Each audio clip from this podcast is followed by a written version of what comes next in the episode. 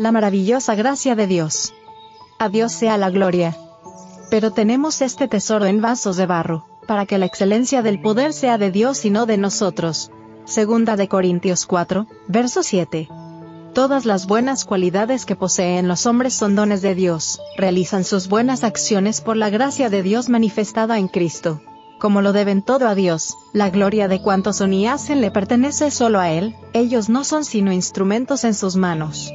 Además, según todas las lecciones de la historia bíblica, es peligroso alabar o ensalzar a los hombres, pues si uno llega a perder de vista su total dependencia de Dios, y a confiar en su propia fortaleza, caerá seguramente. El hombre lucha con enemigos que son más fuertes que él.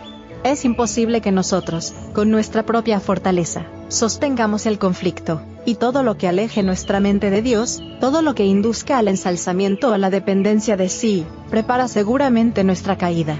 El tenor de la Biblia está destinado a inculcarnos desconfianza en el poder humano, y a fomentar nuestra confianza en el poder divino. Historia de los patriarcas y profetas. Página 775. Nuestro Padre Celestial no ha enviado ángeles del cielo a predicar la salvación a los hombres. Ha abierto para nosotros las preciosas verdades de su palabra, y ha implantado la verdad en nuestros corazones para que podamos darla a los que están en tinieblas.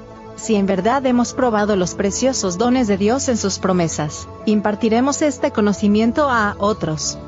Hemos de trabajar individualmente como si una gran responsabilidad descansara sobre nosotros. Hemos de manifestar energía incansable, tacto y fervor en esta obra y llevar la carga, conscientes del peligro en que están nuestros vecinos y amigos. Debemos obrar como Cristo obró. Debemos presentar la verdad tal cual es en Jesús para que la sangre de las almas no sea hallada en nuestras vestiduras. Y, al mismo tiempo, hemos de sentir plena dependencia de Dios y confianza en Él, pues sabemos que no podemos hacer nada sin su gracia y su poder ayudador. Un Pablo puede plantar y un Apolos regar, pero solo Dios puede dar el crecimiento. En lugares celestiales. Página 333.